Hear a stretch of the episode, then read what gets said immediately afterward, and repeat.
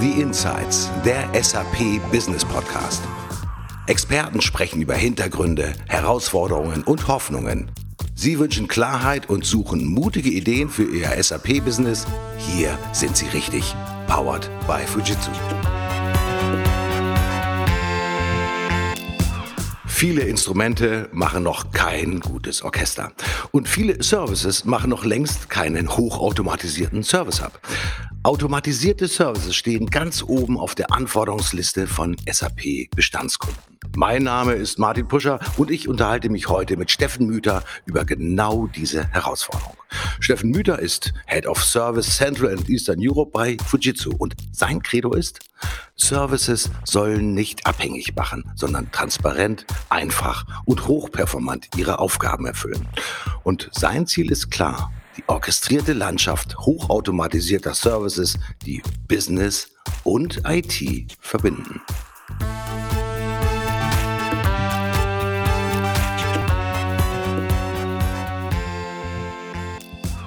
Steffen, ja, herzlich willkommen erstmal. Grüß dich, Steffen. Hi, Martin. Hi, hallo.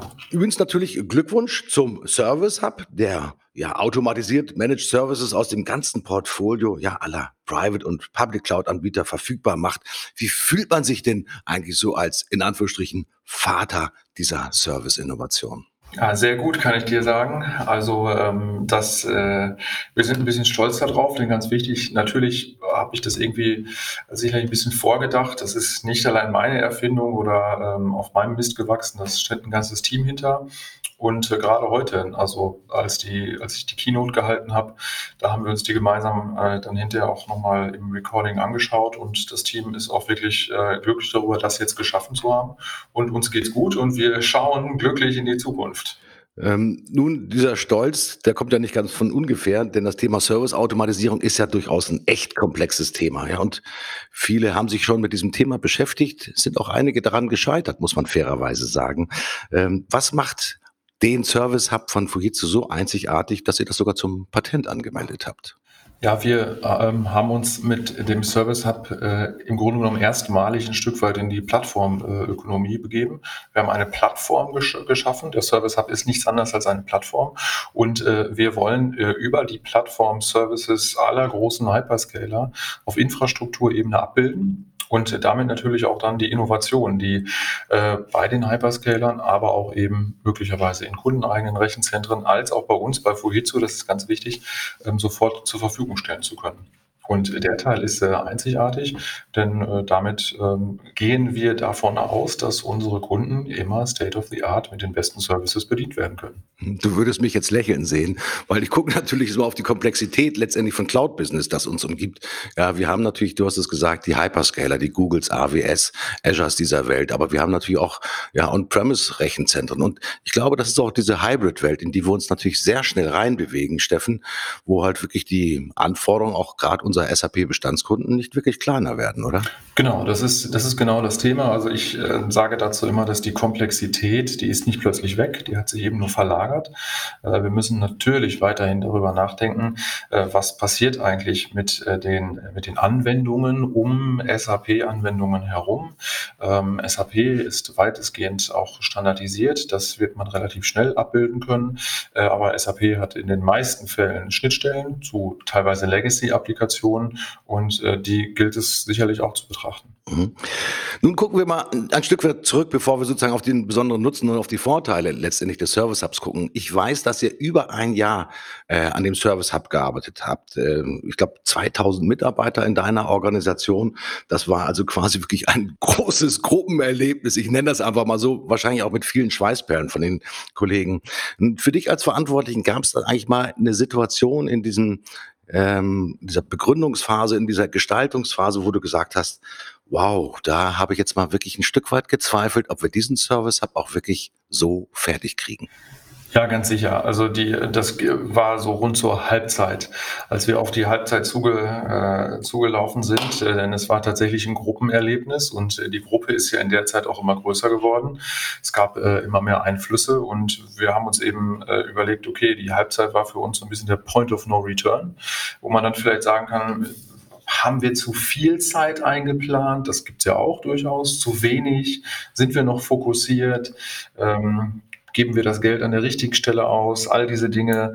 Und ähm, also wirklich so zur Halbzeit, das war die, die größte Sorge, ähm, dass wir uns das möglicherweise nicht auch selbst irgendwie schön gerechnet haben oder schön gestaltet haben.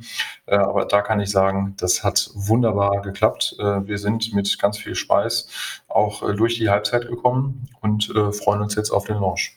Mhm. Bei so einer Entwicklung ist es natürlich immer wichtig, auch Stimmen zu hören. Stimmen natürlich der Mitarbeiter, aber auch natürlich Stimmen der Kunden, die ja ganz maßgeblich auch Einfluss nehmen, wie so ein Service Hub auch tatsächlich konturiert und gestaltet wird. Welche Inspiration hast du auch selbst als Business-Profi ja aus diesen Gesprächen mitgenommen für das Portfolio des Service Hubs?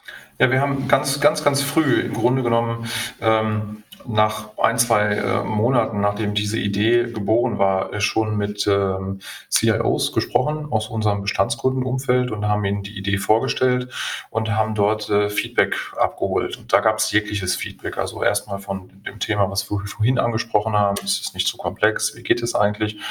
Ähm, am Ende war der Fokus äh, darauf, dass es wichtig ist, dass wir die Plattform als äh, Werttreiber in, in, den Unternehmen platzieren. Dass wir eben sagen, die IT hat einen echten Business-Nutzen und der Business-Nutzen muss immer im Vordergrund stehen und äh, das äh, schaffen wir sehr gut mit dieser Plattform, denn über die Transparenz und über die Geschwindigkeit der Bereitstellung von Infrastrukturen können sich die IT-Bereiche verstärkt auf ihre Businessprozesse, auf ihre eigenen Innovationen, die die Unternehmen ähm, herstellen oder bereitstellen möchten und natürlich auch auf die Anwendungen konzentrieren. Denn die Zukunft liegt sicherlich nicht äh, im Managen von Commodity-Infrastrukturen.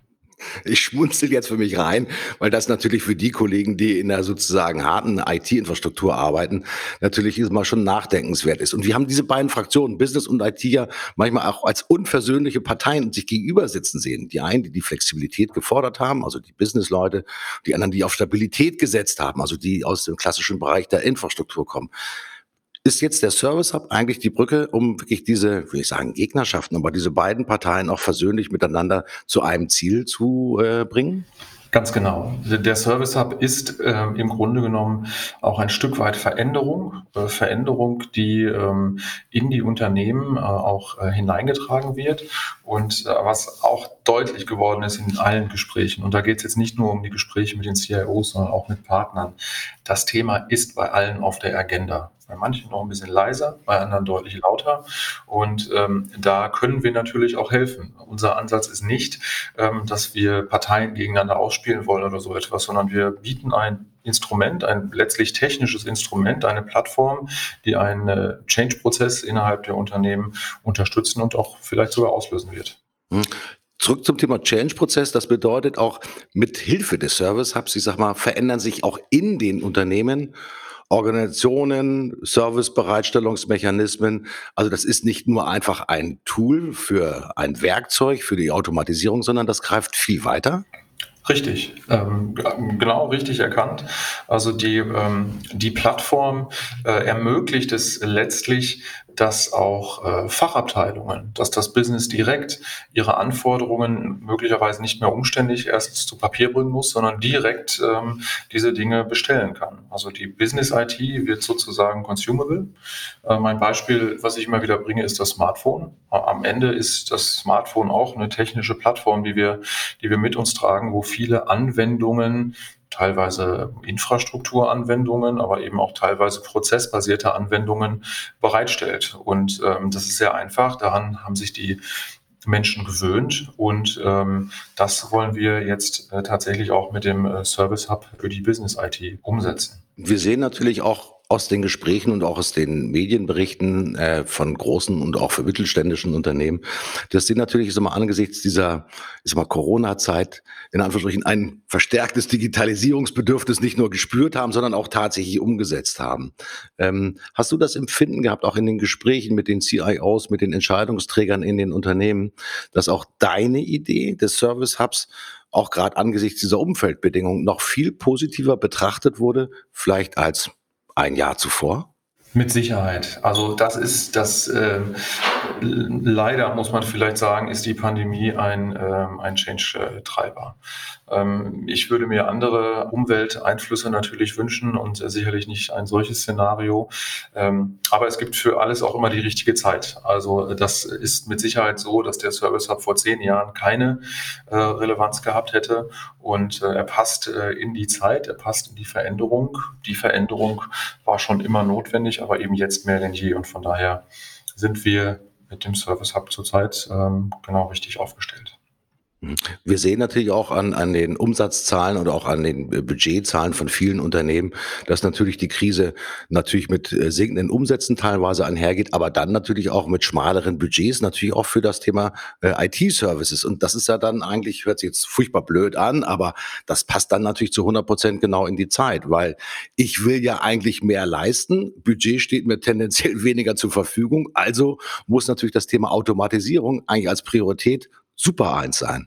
Absolut. Also ich äh, hätte es fast nicht besser sagen können. Das ist genau, genau so ist äh, ein, ein Großteil der, der Argumentation und ähm, das ist letztlich auch immer wieder das Feedback gewesen äh, von den Entscheidern, von den CIOs, von den CXOs ähm, oder teilweise auch von, von Beratern, äh, die sagen, ähm, Ihr habt offenbar ein, äh, eine Plattform entwickelt, die einen wesentlichen Kostentreiber äh, minimieren kann und gleichzeitig den Nutzen der Orchestrierbarkeit und die Notwendigkeit dessen herausstellt und äh, dann auch für die gesamten IT-Anwender bereitstellt. Mhm. Das ist für manche SAP-Bestandskunden ein ganz wichtiges und auch ein kritisches Thema, gerade dann, wenn man, ich sage mal, unter zeitlicher Bedrängnis arbeitet. Bereitstellungszeit klassisch im SAP-Umfeld vier bis sechs Wochen, um unterschiedliche Services auszurollen und jetzt mit dem Service Hub eine Woche. Wie geht das? Das geht ähm, über eine maximale Automatisierung und vielleicht, das ist natürlich, die, die äh, Darstellung ist ja auch bewusst äh, schwarz-weiß gewählt worden. Ich würde zu, zunächst gerne mal die vier bis sechs Wochen einordnen. Wir sind, haben da natürlich das Szenario gesetzt, dass wir eben Hardware äh, äh, bereitstellen müssen, Hardware konfigurieren müssen, all diese Dinge. Da geht einfach eine Menge Zeit ins Land, bevor das erste Mal die Basisinstallation vom SAP überhaupt durchgeführt werden kann. Also da einfach mal zur Einordnung, warum das so lange dauert. Jetzt als äh, nächstes, warum wird es äh, demnächst äh, deutlich weniger als eine Woche dauern? Ähm, das, was im Hintergrund als äh, SAP-Basisinstallation, als Commodity, also ein SAP-System in einer bestimmten Größe, in einer bestimmten Verfügbarkeit letztlich äh, installiert und provisioniert wird, das können wir vordenken. Das sind auf der einen Seite Skripte, das sind auf der anderen Seite Applikationen, die bestimmte äh, Dinge durchführen, äh, sei es dann eine Datenbank zu sizen oder Storage bereitzustellen, all diese Dinge.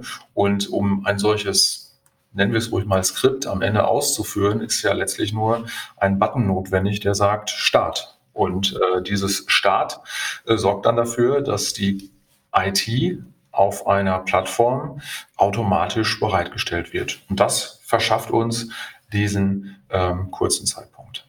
Steffen, wo kommt dieses Wissen her, um diese Skripte auch genauso in Anführungsstrichen zu konturieren, auszuprägen und darzustellen, damit der Button gedrückt werden kann, dass alles sozusagen auch wirklich den Bedürfnissen des Kunden gerecht wird? Ist das eure Expertise im SAP-Thema? Sind das die unterschiedlichen Branchenerfahrungen, äh, die ihr gesammelt habt? Was fließt da alles mit ein, um wirklich diese einzelnen Module so zu gestalten, dass sie für den Kunden halt wirklich wertschöpfende Funktionen entwickeln? Ja, das ist die Erfahrung aller unserer Mitarbeiter und Mitarbeiterinnen aus äh, letztlich mehr als 40 Jahren ähm, IT-Service-Erbringung. Denn ähm, es ist äh, sicherlich nicht so, dass wir uns nicht auch heute schon mit Automatisierung beschäftigt haben. Also wir automatisieren natürlich auch heute alles, was geht. Das ist ganz klar. Und ähm, wir haben äh, in den letzten 40 Jahren eine ganze Menge gelernt und haben ähm, Feedback uns von außen eingeholt, haben viele gute wie auch schlechte Erfahrungen gemacht. Wir haben sicherlich auch mal Projekte realisiert, die nicht ganz so positiv waren.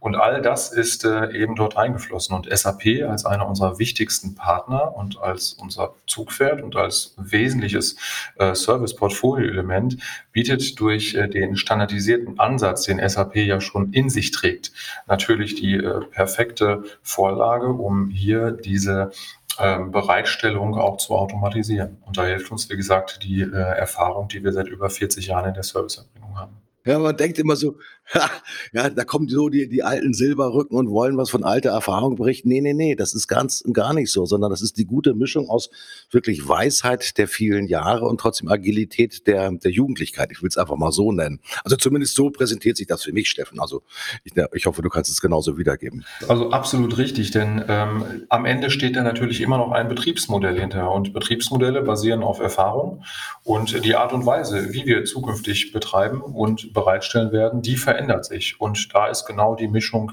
äh, das, was wir ähm, benötigen und auch glücklicherweise bei uns im Unternehmen wiederfinden. Mhm. Wir können natürlich unseren Zuhörern heute nichts zeigen. Wir sprechen ja in Anführungsstrichen miteinander, das ist ja auch gut so. Äh, aber wir werden natürlich in den Show Notes nochmal Informationen zeigen. Also wie funktioniert zum Beispiel ja eine Delivery Factory? Weil Delivery Factory ist natürlich super wichtig auch zu verstehen. Ja, wie habt ihr das konzipiert, um wirklich den Nutzen beim Kunden zu entfalten? Der zweite, ich sag mal, Schlüsselbegriff, der in deiner Keynote gefallen ist, ist das Thema Orchestration Governance Layer. Was steckt hinter diesem Begriff Orchestration Governance Layer, Steffen? Der Begriff beschreibt, dass nicht nur ähm, Technologie, also ich sag mal, die Bereitstellung auf technischen Infrastrukturen orchestriert werden muss, sondern auch ein Governance Layer. Das heißt, wie werden Serviceprozesse, die hinterher für die Interaktion mit unseren Kunden, beispielsweise ähm, die Bereitstellung des Servicekataloges, beispielsweise eine bestimmte äh, Zertifizierung nachzuweisen, beispielsweise äh, Rechnungen transparent darzustellen, all diese Dinge äh, müssen auch orchestriert werden. Und das ist letztlich der äh, Orchestration Orchestration Governance Layer, der, wenn man so will, bildlich über dem technischen Layer liegt und all die Dinge orchestriert, die man auch aus einer klassischen IT heraus kennt, die dann äh, teilweise manuell äh, zusammengesucht werden, bereitgestellt werden. Das werden wir hier über den Orchestration Governance Layer realisieren. Mhm.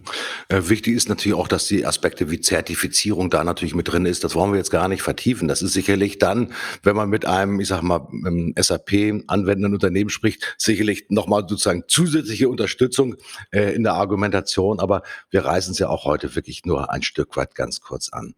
Wir wissen natürlich, dass die SAP-Unternehmen, ich mal, gerade mit Blick auf S4 HANA wirklich vor riesengroßen Umwälzungen stehen. Ich glaube, das weiß jeder, der uns zuhört. Ähm, es hat nichts nur mit Digitalisierung, sondern es hat auch was mit Intelligent Enterprise natürlich auch zu tun. Hast du das Gefühl, dass gerade für SAP anwendende Unternehmen der Service Hub jetzt wie ein ja, Sonnenstrahl in einem dunklen Cloud-Himmel äh, erscheint? Ja, ähm, das wird er. Also es ist vielleicht auch so ein bisschen die aufgehende Sonne, denn äh, der Teil für äh, die äh, nochmal für die SAP, also für, für, für das SAP-System an sich und die daran angeknüpften Prozesse, äh, es muss sich über die Bereitstellung der Infrastruktur niemand mehr Sorgen machen. Das Thema, da ist ein Haken hinter und die Unternehmen, die heute SAP nutzen, können sich ausschließlich auf die Funktionalität der SAP-Prozesse, der SAP-Module, der Weiterentwicklungen konzentrieren und äh, die Infrastruktur ist einfach da. Erweiterungen werden einfacher. Viele Unternehmen, davon gehen wir aus, werden in den nächsten äh, Jahren sicherlich äh, eine Menge Zukäufe tätigen.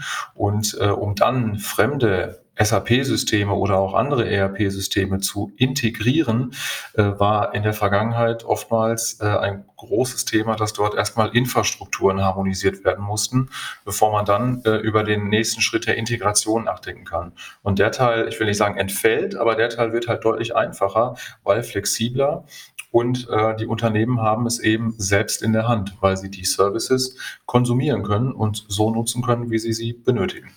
Ja, gerade bei dem Beispiel, das du gerade genannt hast, da spüre ich förmlich schon den Schmerz, nämlich der IT-Entscheider, wenn nämlich gerade äh, zwei unterschiedliche SAP-Systeme zusammengelegt werden müssen. Äh, ich glaube, da kriegt jeder jetzt nochmal Schweißperlen auf der Stirn. Wir gucken ein Stück weit nach vorne. Ähm, der Service Hub ist ready, ready to launch. Äh, er wird gut funktionieren. Was wird mit dem Service Hub noch in der Zukunft passieren, Steffen? Also der Service Hub ist nie fertig. Der Service Hub ist eine Plattform und die Plattform wird sich weiterentwickeln. Und weiterentwickeln über ein Release-Management. Das heißt, wir planen Release-Zyklen, die wir immer weiter verkürzen wollen. Und ähm, wir kennen heute schon, wenn wir davon ausgehen, dass der Launch äh, eben den Release 0 Status hat. Wir wissen heute schon, was im Release 5 äh, auf dem Service Hub, auf der Plattform bereitstehen wird. Ähm, das ist ein Blick in die Zukunft. Da wird sich sicherlich das eine oder andere nochmal verschieben oder wir werden auch Kundenfeedback bekommen, dass vielleicht bestimmte Services schneller bereitgestellt werden äh, sollten. Und äh, da werden wir dann letztlich auch kurzfristig reagieren. Unser Portfolio-Management und die Bereiche, die dort mit zu tun haben, sind äh, in einer extrem agilen Arbeitsweise aufgestellt worden. Und das dann auch zusammen mit unseren Kunden oder auch sehr gerne zusammen mit der SAP, wie wir es in der Vergangenheit auch immer gemacht haben, ähm, zu erleben und neu zu entwickeln. Darauf freuen wir uns und äh, das ist so ein bisschen der Ausblick nach vorne. Mhm. Ich weiß, dass du aus Ostwestfalen kommst. Man sagt natürlich den Menschen aus dieser Region äh, nach, dass sie außergewöhnlich bodenständig sind und äußerst klar auch im Umgang mit anderen Menschen. Sag mal, welches Motto oder welche Eigenschaft hat dich auch während der ganzen Entwicklungszeit beflügelt, nicht daran zu zweifeln, sondern wirklich das Ziel niemals aus den Augen zu verlieren, Steffen? Die Dinge letztlich fertig zu machen und umzusetzen. Nochmal, IT ist für mich ein Handwerk. Und IT findet nicht auf PowerPoint-Folien statt, sondern IT äh, muss sicherlich vorgedacht werden. Äh, aber wichtig ist, dass ähm, der Hands-on-Charakter, wie man äh, ja so schön sagt, der muss weiterleben und der muss auch in dem Service-Hub weiterleben. Denn ansonsten ist das ein abstraktes Gebilde, was niemandem nutzt und das wollen wir mit Sicherheit nicht. Also, meine lieben Zuhörer, wenn Sie eine orchestrierte Servicebeziehung zwischen Business und IT etablieren wollen, dann führt aus meiner Sicht kein Weg am Fujitsu Service Hub vorbei. Also, wer wirklich Werte schaffen will, braucht mehr Raum für das Wesentliche und ohne Automatisierung haben Sie da einfach keine Chance. Also, treffen Sie sich mit den Service Hub Champions von Fujitsu, bleiben Sie uns treu, empfehlen Sie uns weiter und machen Sie das Richtige daraus. Ich sage Tschüss, Ihr Martin Puscher. Und von meiner Seite auch Tschüss, Martin.